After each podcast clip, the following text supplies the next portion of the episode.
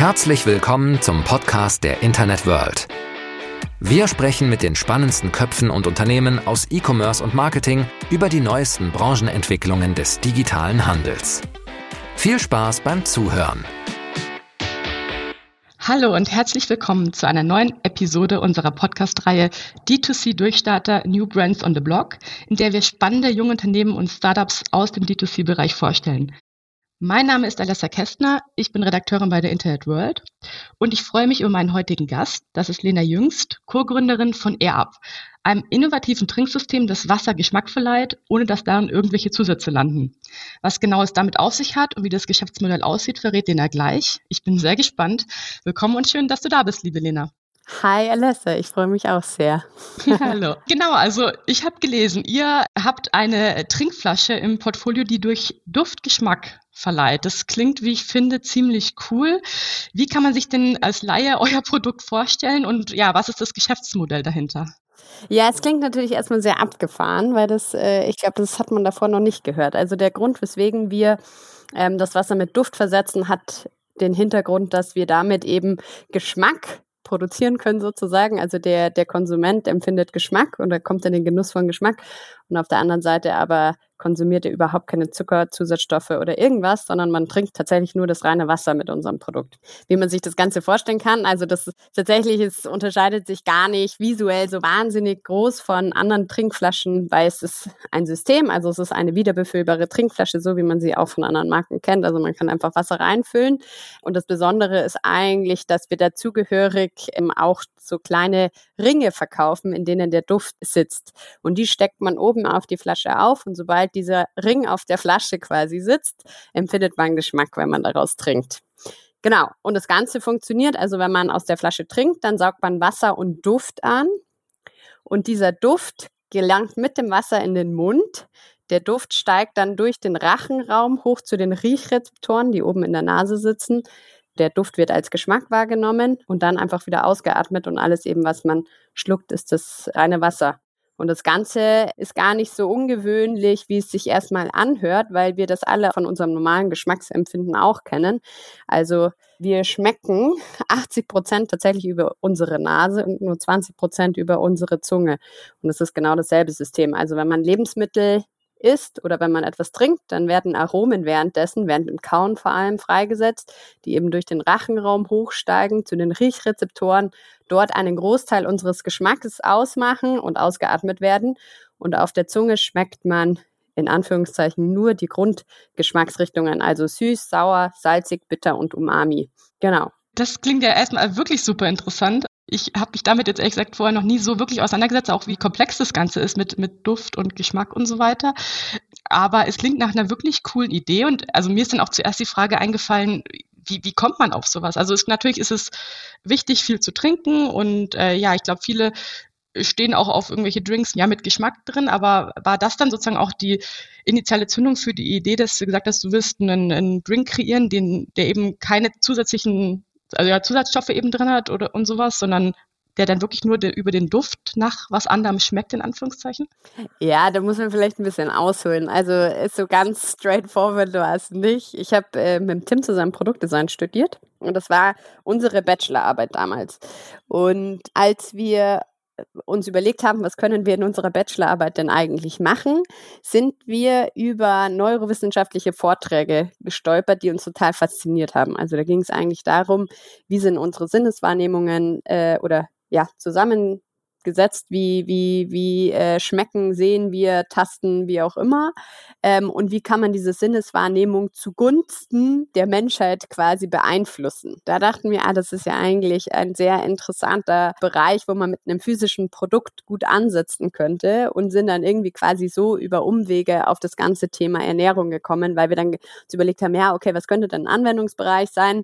Und dann, ich meine, da muss man gar nicht drüber nachdenken, groß, aber ich meine, Ernährung hat hat ja eine Wahnsinnsauswirkung nicht nur auf unsere Gesundheit, sondern auch auf die Umwelt und dass da ein Riesenproblem ist. Ich glaube, das weiß jeder. Und dementsprechend haben wir uns dann sehr schnell äh, um das Thema Geschmack gekümmert und da versucht, das besser zu verstehen. Und klar, da weiß man so ein bisschen was auch drüber. Dann denkt man sich, ja, dass da irgendwie Duft eine große Rolle spielt. Das hat man dann irgendwann mal gehört.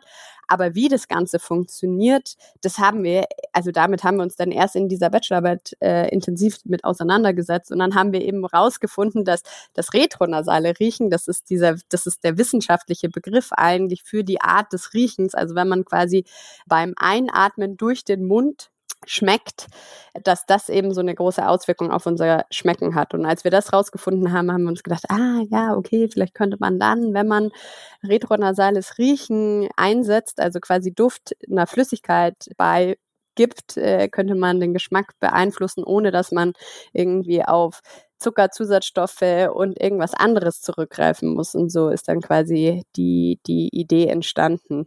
Ah, verstehe. Ja, super cool. Könnt ihr überhaupt, also habt ihr eine bestimmte Zielgruppe, an die ihr euch richtet, oder ist es generell jeder, der gerne äh, was trinkt, sozusagen? Also ist ja wahrscheinlich sehr breit gefächert dann und kann gar nicht so zugespitzt werden, oder gibt es da eine bestimmte Zielgruppe?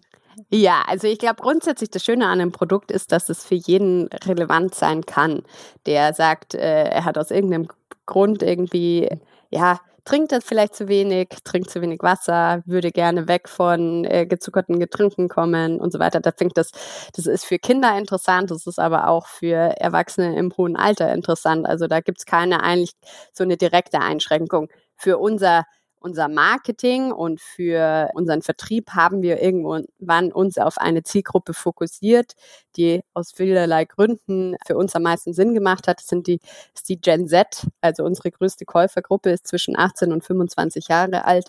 Und wir haben auch ein bisschen mehr Frauen, die unser Produkt kaufen als Männer. Also es sind ungefähr 55 Prozent weibliche Konsumenten und 45 Prozent Männer, die unser Produkt dann am Schluss kaufen. Hast du denn selber einen Lieblingsgeschmack von euren Produkten, die oder von euren Geschmacks äh, äh Duftrichtungen, muss man ja sagen, äh, anbietet?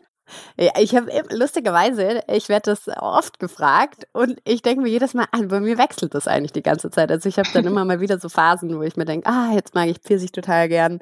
Und dann gibt es wieder andere Phasen, wo ich mir denke, oh, Gurke ist eigentlich auch nicht schlecht oder was auch immer. Also das, äh, verändert sich bei mir mit dem, mit dem Wetter. Ja, ja, ja ist, ja. ist ja bei vielen anderen Sachen genauso. Also von daher. Ja, ja cool. Kannst du ein bisschen was zu euren Vertriebs- und Marketingkanälen sagen, was äh, wie ihr da arbeitet? Ja, gerne. Ja, das hat sich natürlich, also vielleicht mal kurz zurückblicken, das hat sich natürlich alles irgendwie im Laufe der Zeit verändert. Also wir haben am Anfang zum Beispiel sehr stark auch auf ähm, Retail, also Offline-Handel gesetzt. Also wir haben, waren auch, weiß ich nicht, standen in Supermärkten und so weiter, eigentlich relativ von Anfang an. Das haben wir irgendwann, haben wir den Fokus etwas verlegt. Also sowohl unsere Vertriebskanäle als auch unsere Marketingkanäle sind auf so einem Multi-Channel Ansatz äh, aufgebaut. Und im, im Sales-Bereich heißt es für uns, dass wir drei Säulen haben. Wir haben einmal unseren eigenen Webshop, das ist unser Hauptfokus. Wir sind ein D2C-Produkt und wir haben festgestellt, es macht einfach nur Sinn, unseren Webshop wirklich da die meiste Zeit reinzustecken. Das ist auch quasi der Umsatztreiber in diesem Konstrukt. Dann der zweite Kanal ist der größte Marktplatz im Land. Das ist im Normalfall äh, Amazon. Und der, die dritte Säule sind dann langfristige äh, Kooperationen mit dem Offline-Handel. Also bei uns in Deutschland ist das dann zum Beispiel Rossmann und Müller, mit denen wir zusammenarbeiten. Da sind wir langfristig gelistet. Also wir, wir, wir haben uns quasi wegbewegt von so einmalig Aktionen im, im Offline oder im, im Retail ähm, hin zu langfristigen Kooperationen. Genau, das ist äh, salesseitig, so sind wir aufgebaut und marketingseitig haben wir auch auf einen Multi-Channel-Ansatz gesetzt, weil wir gesagt haben, also für uns ist es einfach wahnsinnig wichtig, dass wir überall präsent sind, äh, auf allen, auf allen Kanälen, die für unsere Zielgruppe relevant sind. Das fängt bei, weiß ich nicht, Instagram an und hört bei Twitch auf, so ungefähr. Ähm, passend zur Zielgruppe dann auch? Genau, passend zur Zielgruppe und haben versucht, und äh, sind tatsächlich und haben es auch erfolgreich geschafft, dass wir gleichmäßig diese Kanäle aufbauen. Also das heißt, bei uns ist, ist es anteilig sehr ausgeglichen. Setzt ihr dabei dann auch auf Influencer-Kooperationen? Genau, ja, auf jeden Fall. Also Influencer, äh, Influencer-Kooperationen waren am Anfang vor allem für uns sehr wichtig, weil wir haben ja, ich meine, es hört sich jetzt immer im Nachhinein immer so irgendwie sehr einfach an, aber als wir angefangen haben, ja, waren erstmal alle Leute total skeptisch, muss man schon so sagen. Also wir hatten Geschmack durch Duft, wie funktioniert es? Ist das auch wirklich, weiß ich nicht, nimmt, nimmt man da wirklich nichts auf und wie, wie kann man sich das vorstellen? Hat noch keiner was von gehört und dann hast du dieses neue System mit den Ringen und also wir nennen sie Duftpots und der Flasche und äh, bla bla bla. Also es war schon ein erklärungsbedürftiges Produkt und wir haben relativ ja, von Anfang an eigentlich gewusst, okay, Influencer werden uns helfen, dieses Produkt auch wirklich erklären zu können. Und gleichzeitig ähm, haben wir natürlich da auch irgendwie einen, kriegt man da immer einen Vertrauensvorschuss, weil die Influencer eine gute Beziehung zu ihren Fans oder zu ihrer Community haben. Und wenn die Produkte präsentieren, die sie selber gut finden, dann denken sich andere, ja, wenn die es gut findet oder wenn er es gut findet, dann muss es ja irgendwas sein. Ja, absolut.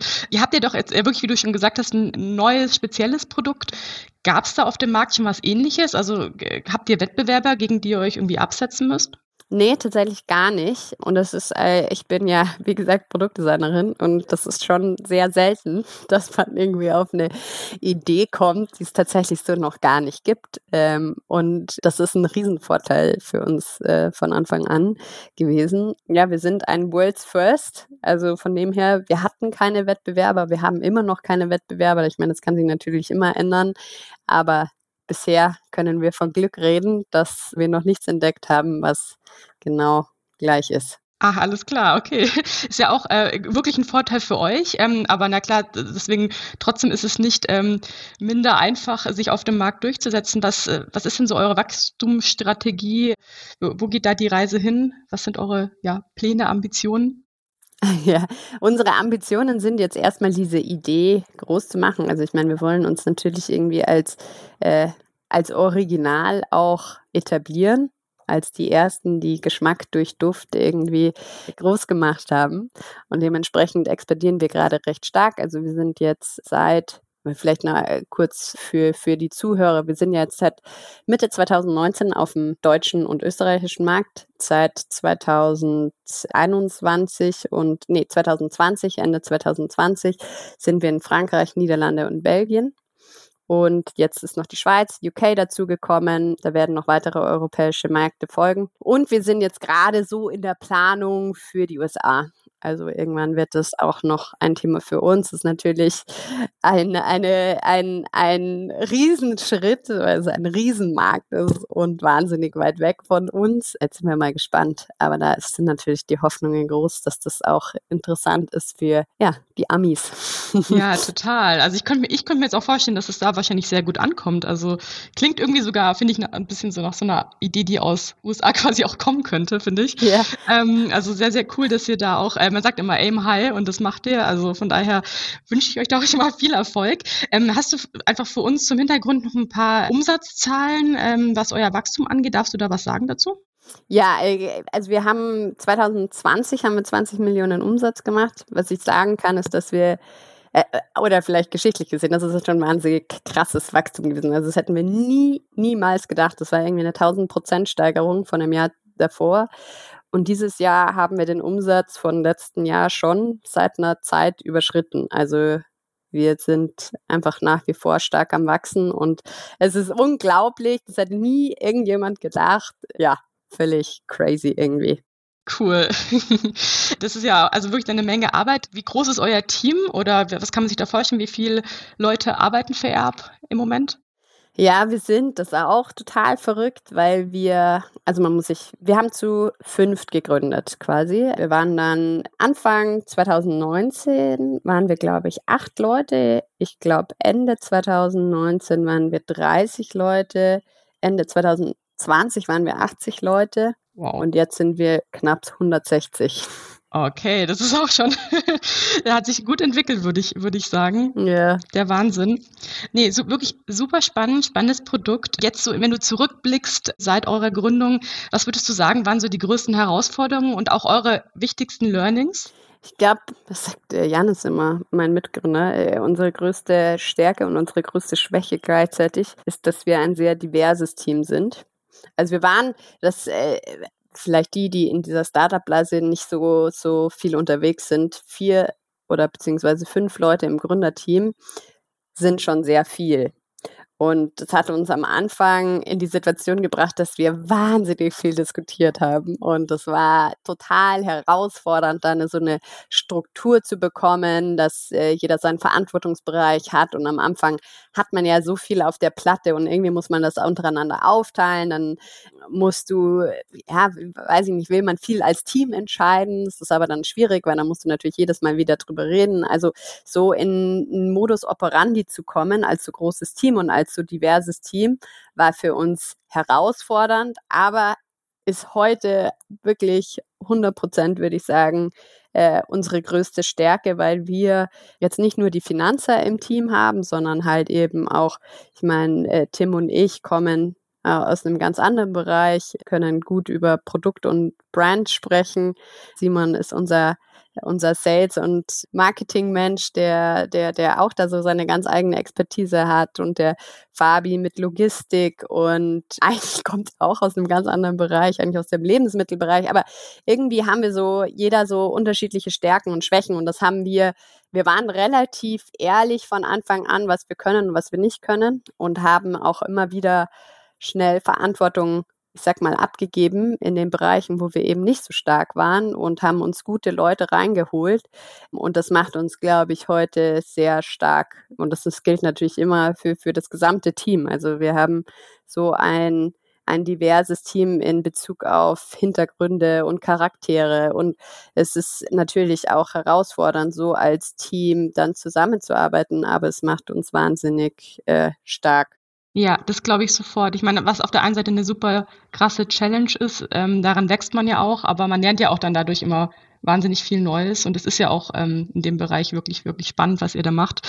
Deswegen, ja, liebe Lena, vielen Dank für die ganzen Einblicke zu AirUp. Also ich finde, es ist ein super cooles Produkt. Ich danke dir auf jeden Fall sehr, dass du hier heute bei uns warst. Und ja, liebe Zuhörerinnen und Zuhörer, euch und Ihnen auch vielen Dank fürs Einschalten und bis zum nächsten Mal bei unseren D2C-Durchstartern.